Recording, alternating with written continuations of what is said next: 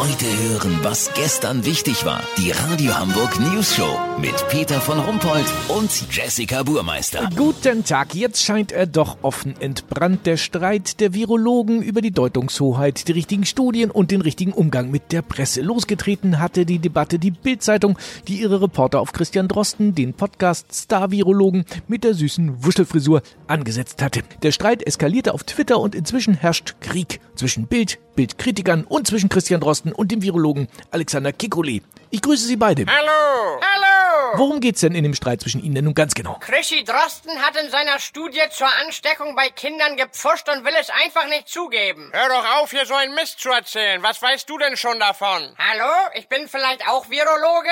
Ach komm, hast du schon mal irgendwas Wissenschaftliches publiziert? Ja, ich habe auch schon mal eine Studie publiziert. Ach, du meinst jetzt nicht die Studie von der Biene Maya Universität in Prag, wo du untersucht hast, wie viel Bienen durchschnittlich an einem Nachmittag in ein Glas Fanta fallen und ersaufen? Doch, genau die meine ich.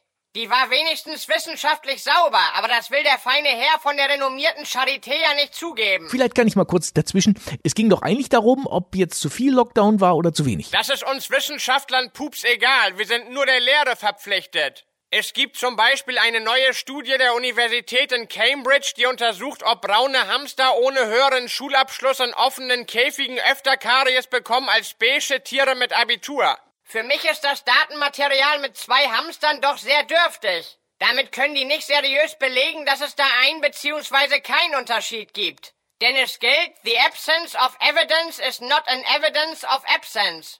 Wo hast du das denn her? Stand mal in einem Ips-Heft auf der Tüte mit den Uhrzeitkrebsen. Ja, vielen Dank Alexander Kekulé und Christian Drosten. Kurznachrichten mit Jessica Buchmeister. Geldanlage.